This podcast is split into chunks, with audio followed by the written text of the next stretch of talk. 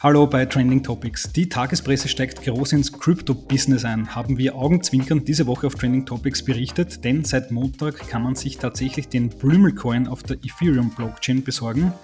Und dazu haben wir heute den Schöpfer und Mastermind des Blümel-Coins zu Gast im Podcast. Fritz Jerkic, der Gründer von Die Tagespresse. Hallo Fritz. Servus. Ja, freut mich, dass du heute mit dabei bist. Ich will gleich zu Anfang mal ein bisschen Expectation Management machen. Das heißt, das wird hier kein Satire-Kabarett-Programm, sondern ein durchaus sehr ernsthaftes Gespräch über das Crypto-Business, in dem du jetzt äh, neu dabei bist. Ähm, aber erzähle mal den Hörerinnen im Detail, die es vielleicht noch nicht mitbekommen haben, äh, welche Aktion habt ihr bei der Tagespresse da diese Woche gestartet mit dem Blümelcoin? Was ist das? Das Ziel war eigentlich, dass wir Blümel auf der Blockchain verewigen. Äh, wir haben einen ERC20-Token auf der Ethereum-Blockchain äh, gemintet und nennen ihn Blümel. Das ist der Blümel-Coin. Und es gibt für jeden Österreicher, für jede Österreicherin einen Token, also 8,9 Millionen Tokens. Und die kann man sich derzeit kostenlos auf blümel.finance via Airdrop einfach zu sich holen. Also nur die Transaktionskosten sind zu zahlen. Und ja, äh, ist natürlich, äh, streben natürlich jetzt an, den Euro in Österreich abzulösen. Ja, wir haben uns eigentlich nicht, nicht viel mehr dabei gedacht. Okay, also äh, eine sp relativ spontane Aktion. Äh, wie waren bisher die Reaktionen? Also das Ding ist jetzt seit ja, fünf, sechs Tagen am Markt. Wie, wie ist der Market Cap? Wie hat sich der Preis entwickelt? Wird Binance schon überflutet von äh, Anfragen, dass es dort gelistet wird? Ah, die Reaktionen waren ziemlich positiv. Also wir haben jetzt derzeit, glaube ich, äh, circa 800 Gernodler, also 800 Leute haben sich das in ihren Ethereum Wallet geladen. Was mich auch deswegen wundert, weil die Transaktionskosten im Mainnet von Ethereum, glaube ich, derzeit wirklich hoch sind. Also das variiert je nach Tageszeit zwischen 20, 25 Euro bis hinauf zu 50 Euro, die man da für eine Transaktion zahlen muss. Was mich am meisten überrascht hat, ist, dass tatsächlich jemand auf Uniswap einen Liquidity Pool aufgemacht hat. Also man kann den Blümel jetzt traden und das wundert mich deswegen, weil äh, mit den aktuellen Transaktionskosten kostet das wirklich tausende Euro, so einen, so einen Pool einzurichten. Und der Blümel war kurzzeitig schon auf einem Market Cap von, von über 20 Millionen Euro. Was daran liegt, dass einfach die ersten Käufer den Blümel zu, zu sehr, sehr hohen Preisen noch gekauft haben, bis sich halt dann der Marktpreis jetzt eingependelt hat bei derzeit, glaube ich, circa 80 Cent. Was auch nicht so schlecht ist, weil dann stehen wir auf einem Market Cap von ungefähr 5, 6 Millionen Euro aktuell. Okay, Wahnsinn. Das heißt, das ist jetzt keine reine Spaßaktion mehr. Also das ist ja dann tatsächlich zumindest irgendwie virtueller oder theoretischer Wert. Ich weiß nicht, ob man das jetzt irgendwo in Euro wieder wechseln könnte. Aber es ist mehr als nur eine Spaßaktion, oder? Ja, genau. Also ähm, es ist äh, äh der Market Cap ist natürlich ein theoretisches Konstrukt. Also man könnte jetzt nicht alles, alle Coins zu dem Preis verkaufen. Das ist einfach der letzte Marktpreis und an dem orientiert sich die Marktkapitalisierung. Aber trotzdem, ich fand es ziemlich cool. Also ich bin, bin am, am, am Dienstag aufgewacht, habe nachgesehen, habe gesehen, es gibt diesen Liquidity Pool und die ersten Blümel wurden halt, wie gesagt, zu, zu Preisen von bis zu fünf Euro eingekauft. Wir reden da natürlich auch von geringen Volumen. Also ich glaube, das Tagesvolumen am Dienstag war nicht einmal 2000 Euro. Mhm, okay. Äh, und jetzt ist natürlich äh, auch eine große Frage, wie hat eigentlich unser Finanzminister reagiert? Hat sich Gernot Blümel vielleicht auch wegen seiner Namensrechte bei dir schon gemeldet? Will er vielleicht auch selber Coins haben oder will er euch das verbieten oder lässt ihn das einfach nur kalt? Ähm, er hat sich noch nicht gemeldet. Es kann natürlich sein, dass er sich schon seine 100 Blümel abgeholt hat in seinem Wallet, aber das wissen wir natürlich nicht. Also es ist jetzt keine Reaktion von ihm überliefert. Hm, okay, also das heißt, ihr könnt weiter Blümel-Coin ihn auch so nennen. Äh, es gibt noch keine rechtlichen Probleme. Also sagen wir so, wenn es welche gäbe, dann wären wir ziemlich am Arsch, weil es ist auf der Blockchain. Also wir könnten es nicht mehr weg, weggeben. Es ist für immer auf der Blockchain. Ähm, die die Blümel-Tokens sind eingesperrt im Smart Contract und diesen Smart Contract kann man nicht mehr lösen. Also der ist, wie gesagt, für alle Ewigkeiten, wird jetzt auf der Blockchain bleiben. Okay, dann kann man euch nur alles Gute wünschen, dass er Gernot Blümel das auch mit äh, Humor nimmt. Jetzt würde mich interessieren, ähm, wie seid ihr auf die Idee gekommen? Also seid ihr auch Crypto-Fans, wie viele der Trending Topics Hörer, Leser äh, in der Tagespresse-Redaktion auch? Schaut euch jeden Tag Coin Market Cap die Kurse an, investiert in Bitcoin und in die anderen Shitcoins oder war es nur so eine Einmalaktion, weil das halt gerade so ein großes Thema ist? Also ich kann mich erinnern, wie ich irgendwann einmal äh, vor vielen, vielen Jahren die Zeitungsmeldung gelesen habe, Bitcoin überspringt 100 Dollar. Ähm, das muss 2012 gewesen sein, das erste Mal, dass ich von Bitcoin gehört habe. Und Naja, ähm, ich habe dann zum ersten Mal tatsächlich Bitcoin gekauft im Jahr 2015. Äh, allerdings äh, nicht zum Investieren, sondern ich habe es verwendet, um mir Marihuana zu kaufen im Darknet.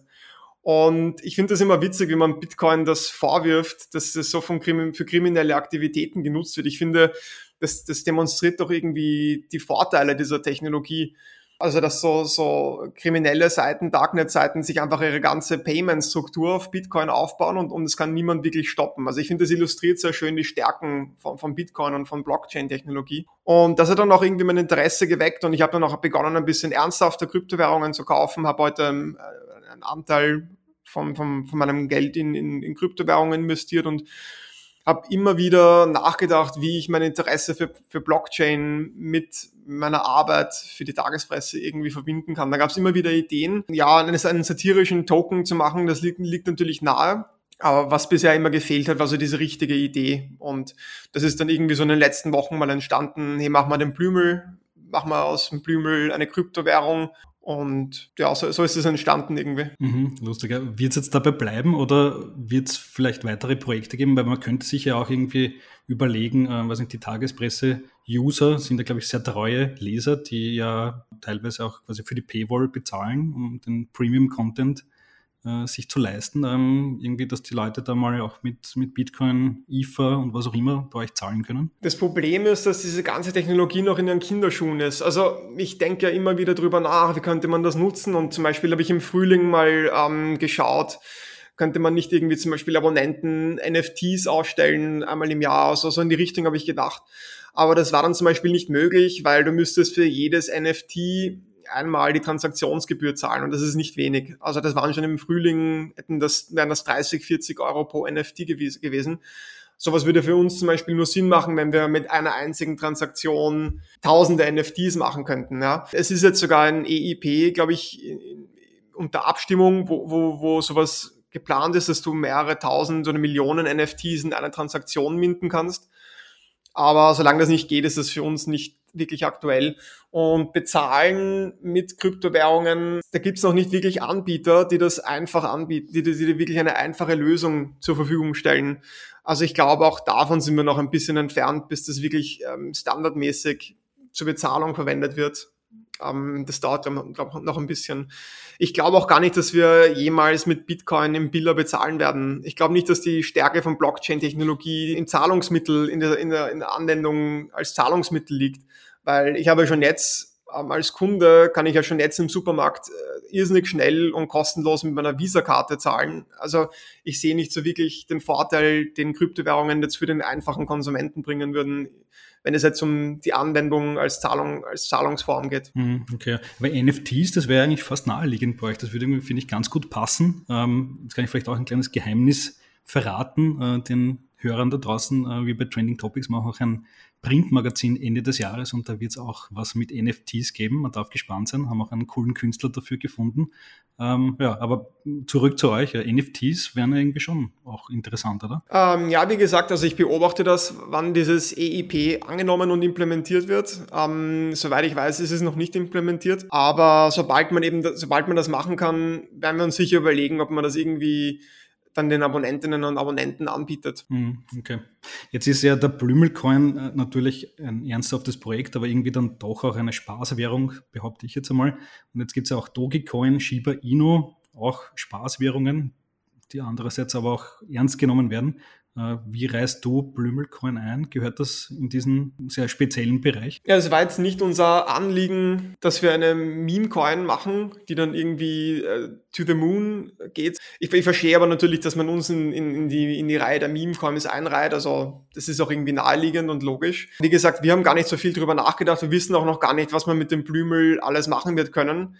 Es kann sein, dass wir in Zukunft mal irgendwie, ich weiß nicht, vielleicht eine, eine satirische Spendenaktion mit Blümel machen oder so. Aber ja, ich finde, keinen Plan zu haben, sollte einen nicht abhalten von einer witzigen Idee. Und für uns ist diese Aktion einfach Teil eines generellen Bestrebens, dass wir ein bisschen aktionistischer werden. Das hat begonnen mit der Klage gegen Andreas Hanger. Ähm, und auch in der Zukunft wird es wieder ähnliche aktionistische Aktionen geben. Wie viel davon jetzt im, im Kryptowährungsbereich oder im Blockchain-Bereich sich abspielen, kann ich überhaupt nicht sagen. Hm, ja. Zu diesen Aktionen, zu diesem Aktivismus, den ihr immer mehr an den Tag legt, will ich später noch kommen. Äh, zuerst vielleicht noch ganz kurz zu, zu dem äh, Blumencoin-Projekt. Gibt den Leuten da draußen mal ein bisschen so einen Eindruck, wie viel Aufwand oder wie wenig Aufwand ist es eigentlich, so eine eigene Kryptowährung auf den Markt zu bringen? Ähm, das ist ja, glaube ich, gar nicht so komplex, oder? Die Tokens zu erstellen ist tatsächlich mega einfach. Also das kann man in zwei Minuten machen. Es kostet ein bisschen mehr als eine normale Transaktion, weil einfach mehr Blockspace gekauft werden muss. Das Minden der Tokens kostet, glaube ich, 300, 400 Euro und dauert, wie gesagt, zwei Minuten. Komplizierter war der Smart Contract. Ähm, wir haben einen Smart Contract benötigt, der sicherstellt, dass jede Ethereum-Adresse nur einmal 100 Blümel abheben kann was auch noch ein bisschen Arbeit benötigt hat, war natürlich die Metamask-Schnittstelle zu machen. Also ich wollte, dass das alles so einfach wie möglich geht. Wir haben uns auch deswegen für, für äh, Layer 1 entschieden, also für das Mainnet von Ethereum und äh, nicht für, für, die, äh, für die Layer 2 Solutions, die, es schon teilweise gibt. Und wir haben uns auch deswegen nicht für andere Blockchains entschieden, weil es einfach bei Ethereum schon das größte Ökosystem gibt und viele Leute verwenden Metamask und Du brauchst auch nicht irgendwie einen Account irgendwo haben, äh, brauchst keinen Binance-Account. Ähm, also es ist überraschend einfach eigentlich. Und ich finde, das ist auch etwas, was so eben für, für die Blockchain-Technologie spricht. Also es, es bildet sich dann schnell ein Ökosystem um irgendeine neue technische Möglichkeit und du kannst dann einfach viele Dinge machen, die auf eine viel, viel einfachere Art und Weise als noch vor einigen Jahren. Mhm. Das heißt, wir reden da von einem, sagen wir jetzt mal ganz plump, paar Tagen Arbeit und ein paar hundert Euro und dann ist das Ding am Start, oder? Genau, ja. Hm, okay. Ich finde es ja insofern interessant, weil das ja eigentlich sehr niederschwellig ist. Ähm, und dann kann man sich eigentlich dann auch wiederum ausmalen, wie einfach auch so explodierende Dinge wie Shiba Inu zu machen sind in Wirklichkeit. Also da ist vielleicht auch nicht viel mehr dahinter als bei euch, oder? Ja, also diese Meme-Coins, da steckt natürlich viel Marketing dahinter. Ähm, das sind sicher einige geschickte Köpfe am Werk, die sich dann überlegen, wie machen wir das mit Telegram und so weiter, wie, wie bringen wir das auf Reddit unter. Ähm, und es gibt ja auch mittlerweile tausende Meme-Coins Coins und davon kennt man wahrscheinlich drei. Also ich glaube, jetzt noch eine Meme-Coin zu starten und wirklich mit der Ambition auch reich zu werden, ähm, das war ja auch für uns gar keine Aktion, um irgendwie Geld zu machen. Also wir selber haben null Zugriff auf die Blümel, die jetzt in diesem Smart Contract sind. Ich habe mir selber äh, testweise meine 100 Blümel auf mein privates Wallet geladen, um die, die Schnittstelle jetzt auszuprobieren. Aber es war eher eine, eine, eine Marketingaktion und jetzt kein Versuch, irgendwie da äh, abzucashen. Mhm, okay, jetzt bin ich natürlich überrascht, weil äh, normalerweise bei solchen Krypto-Projekten sind die Founder ja auch immer gleich, gleichzeitig die Big Whales. Also du bist jetzt gar nicht der Blümelcoin Whale, sondern hast genauso wie alle anderen auch nur 100 Token, oder? Es gibt tatsächlich, es gibt einen, einen Hodler, der hat es irgendwie über mehrere Adressen geschafft, sich 2000 Blümel zu besorgen. Der hat dann auch 20 Mal die Transaktionsgebühr zahlen müssen. Aber ich habe nur 100 und die, die, die allermeisten Blümel, also noch 99 Prozent aller Blümel liegen immer noch im Smart Contract. Ähm, ich glaube auch, solange die Transaktionskosten so hoch sind, wie sie jetzt sind, wird das auch nicht so schnell weniger werden. Aber ja, also wir haben da keinen Zugriff drauf, das sind im Smart Contract. Mhm. Ich fand das auch ein schönes Beispiel. Also für, für viele Leute war der Blümelcoin vielleicht so das erste Mal, wo man so wirklich nachgeschaut hat, wie viel so ein Token, also bei so einem Airdrop, äh, eigentlich kostet. Und die Transaktionsgebühren bei Ethereum, hast du eh schon vorher gesagt, sind ja da relativ hoch. Aber ihr habt euch trotzdem für Ethereum entschieden, wegen dem größten Ökosystem. Ihr hättet ja auch Solana oder Cardano oder mhm. Binance Smart Chain nehmen können, aber habt euch dann dagegen entschieden. Ja, ich bin mir nicht ganz sicher, ob ich ob es eine richtige Entscheidung war, das im Mainnet von Ethereum zu machen. Ähm, die zweite Variante, die echte Alternative, die einzige echte Alternative wäre die Binance Chain gewesen. Ich bin zwar kein Fan von der Binance Chain, weil es sehr zentralisiert ist, aber für so einen Meme-Coin ist es eigentlich egal. Da brauchst du nicht Dezentralisierung. Die Binance Chain wäre einfach wirklich viel günstiger gewesen. Wir haben eine Umsetzung äh, auf einer Layer 2 Solution probiert, auf, auf äh, Arbitum. Allerdings war das eine Katastrophe. Also das ist noch so voller Bugs und wir haben es nicht einmal geschafft, den Airdrop hinzubekommen. Ähm, das heißt, ich glaube, bis, bis man Arbitrum wirklich großflächig anwenden kann, vergeht noch ein bisschen Zeit da wären natürlich die Transaktionskosten aber auch geringer gewesen, das ist klar. Also ich, ich sehe natürlich ein, dass die Transaktionskosten im Moment sehr viele abhalten, beim Airdrop teilzunehmen. aber der Airdrop hat ja kein Ablaufdatum und wer weiß, wie sich die Kosten im Mainnet entwickeln werden in den nächsten Jahren. Hm, ja, spannend, aber man sieht auf jeden Fall oder man hört, äh, dass du tief, tief im Thema drinnen bist und dass das alles nicht einfach nur ein Spaß ist, sondern tatsächlich auch Tech-Wissen dahinter steckt. Äh, lass uns vielleicht noch ein bisschen generell über die Tagespresse sprechen. Wo, wo steht ihr jetzt? Euch gibt es jetzt schon einige Jahre, aber ist jetzt fix etabliert in der österreichischen Medienlandschaft, ähm, auch bei uns im Team. Das ist eines der ersten Dinge, was man in der Früh oder am Vormittag macht. Man schaut mal, was ihr schreibt, äh, was ihr quasi kommentiert zur, zum Weltgeschehen. Äh, wie wie es euch? Wie, wie es aus bei euch im Team? Ähm, uns es eigentlich ziemlich gut, muss, muss, muss man sagen. Ähm, wir erweitern eigentlich ständig unser Team und versuchen im Endeffekt ähm, so quasi ein, zwei am Tag irgendwie das Tagesgeschehen satirisch aufzuarbeiten und zu kommentieren und machen eben daneben auch ein bisschen mehr Aktionismus, ein bisschen mehr als früher, weil wir glauben, unsere Aufgabe als Satiriker ist es, gute Witze zu erzählen und ein guter Witz muss ja nicht zwangsläufig nur ein Artikel sein. Ein guter Witz kann ja auch eine Klage sein oder eine Kryptowährung. Und wir experimentieren eigentlich ständig mit der Frage, was kann noch irgendwie ein guter Witz sein? Und das kann irgendwie alles sein. Ähm, und da wird man sicher so in der Richtung ein bisschen mehr von uns noch sehen.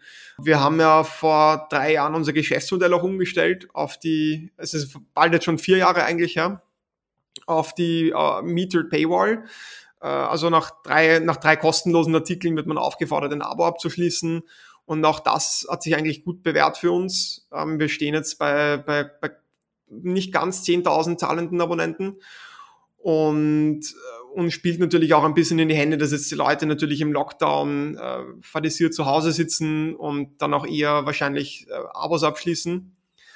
Aber auch die politische Situation, immer, immer wenn viel los ist, merken wir, dass bei uns die Neuabonnenten mehr werden. Mhm. Na gut, die letzten Jahre, Monate waren ja, glaube ich, für Satiriker sehr dankbar, äh, was das angeht.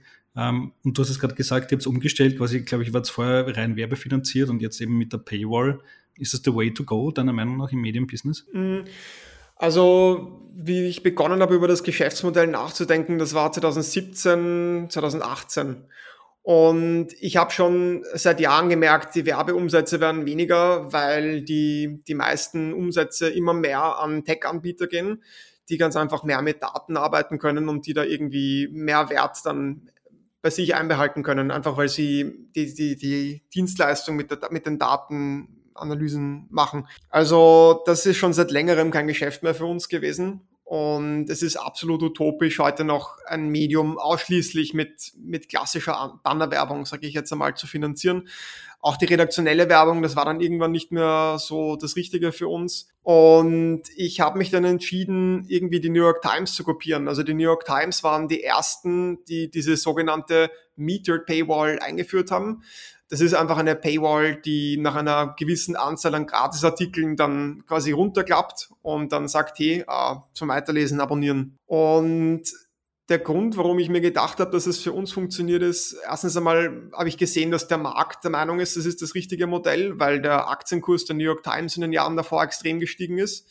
Also äh, wirtschaftlich hat es für die New York Times Sinn gemacht und ich war der Meinung, dass wir in zwei, in zwei Schlüsselaspekten Ähnlichkeiten mit der New York Times haben. Wir haben machen zum ersten, einen machen wir Unique Content, den man nur bei uns liest, so wie die New York Times.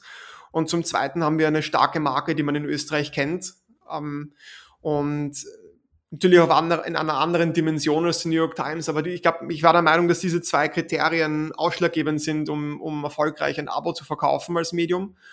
Und ja, das hat sich dann auch schnell für mich bewahrheitet. Also wie wir gestartet sind mit der Paywall, da hat eigentlich niemand so wirklich geglaubt, dass das funktionieren kann, weil die Leute haben sich gedacht, ihr habt doch, ihr habt eine Million Leser und ihr werdet jetzt einfach alle Leser verlieren.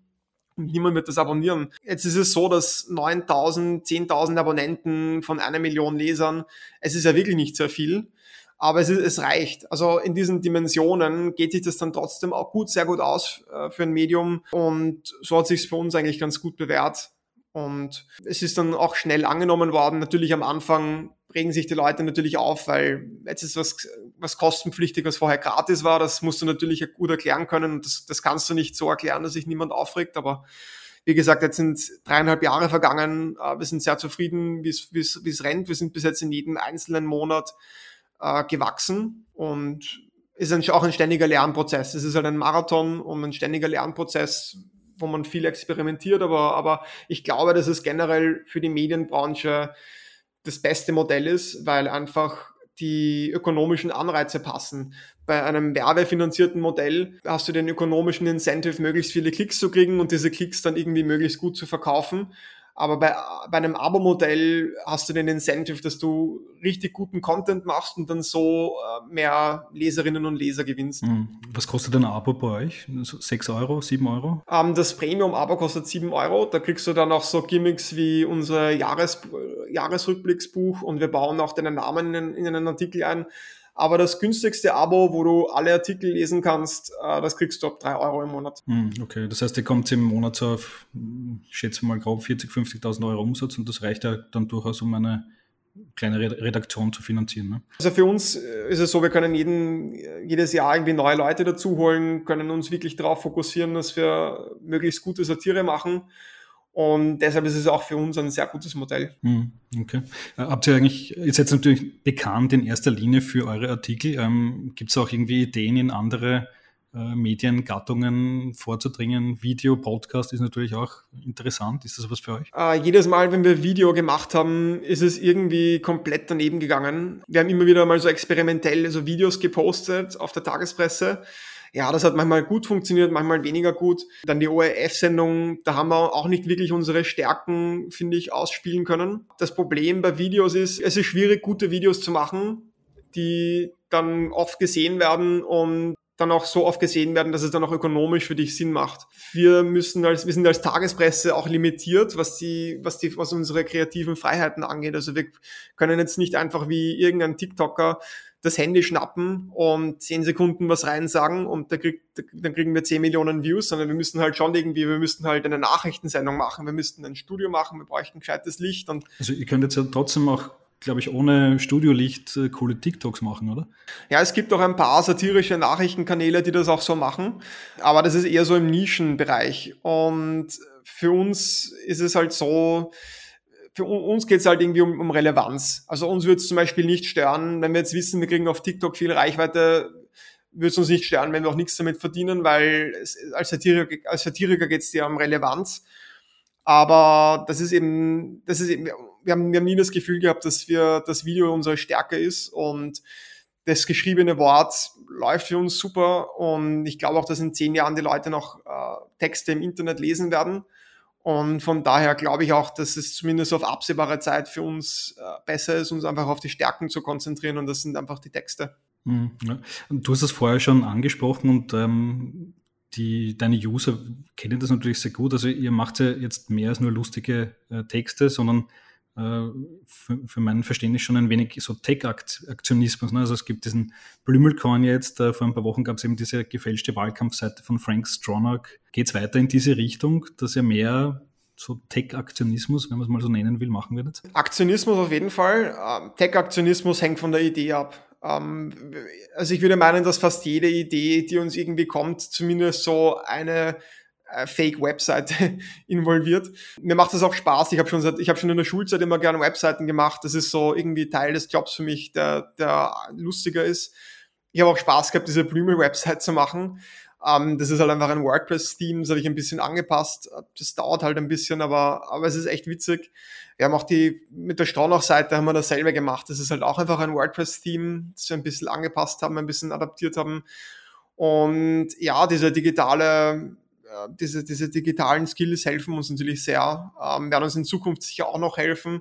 Kann aber jetzt nicht sagen, ob es jetzt nur bei Tech-Aktionismus bleibt. Also das, das wissen wir noch nicht. Okay, also Gerichte werden auch weiter im Spiel bleiben, möglicherweise. möglicherweise. okay, alles klar. Äh, noch eine letzte Frage interessiert mich persönlich. Ähm, ich habe jetzt gelernt, äh, New York Times ist quasi für dich als Medienunternehmer das große Vorbild. Für dich als Satiriker, wer ist da dein äh, Vorbild? Ich habe als Kind immer gern die Satire-Sendungen im ORF geschaut. Ähm, Dorfers Donnerstag, Stermann Grissemann natürlich, dann später schau gern Peter Klien, bin schon sehr gespannt, wie die neue Staffel wird. Aber jetzt so dezidiert Vorbilder mh, wie ich gestartet bin, wir uns sehr am Postilien orientiert, aber wir haben dann aber, glaube ich, auch recht bald unseren eigenen Stil entwickeln müssen, weil Österreich ist natürlich nicht Deutschland. Und ja, The Onion vielleicht noch am ehesten, die amerikanische Satire-Seite, das ist auch so ein Vorbild, lese ich bis heute eigentlich sehr, sehr gern. Mhm. Ja, jetzt ist der Name Josef Hader noch gar nicht gefallen. Auch Josef Hader schaue ich sehr gern, aber, aber wie gesagt, so Kabarettisten, das ist jetzt, also Kabarettisten schätze ich sehr, aber ist jetzt nichts, was uns in unserer Arbeit direkt beeinflusst. Mhm. Alles klar, verstehe ich. Fritz, vielen Dank fürs Gespräch. Danke dir. Ja, das war Fritz Jergic, Gründer und Mastermind des Satireportals Die Tagespresse, über seine neueste Schöpfung, den Blümelcoin und was da sonst noch alles äh, in seinem Universum passiert. Euch vielen Dank fürs Zuhören heute. Bis zum nächsten Mal, wenn wir uns wieder mit einem spannenden Gast im Podcast von Trending Topics melden. Bis dann und ciao.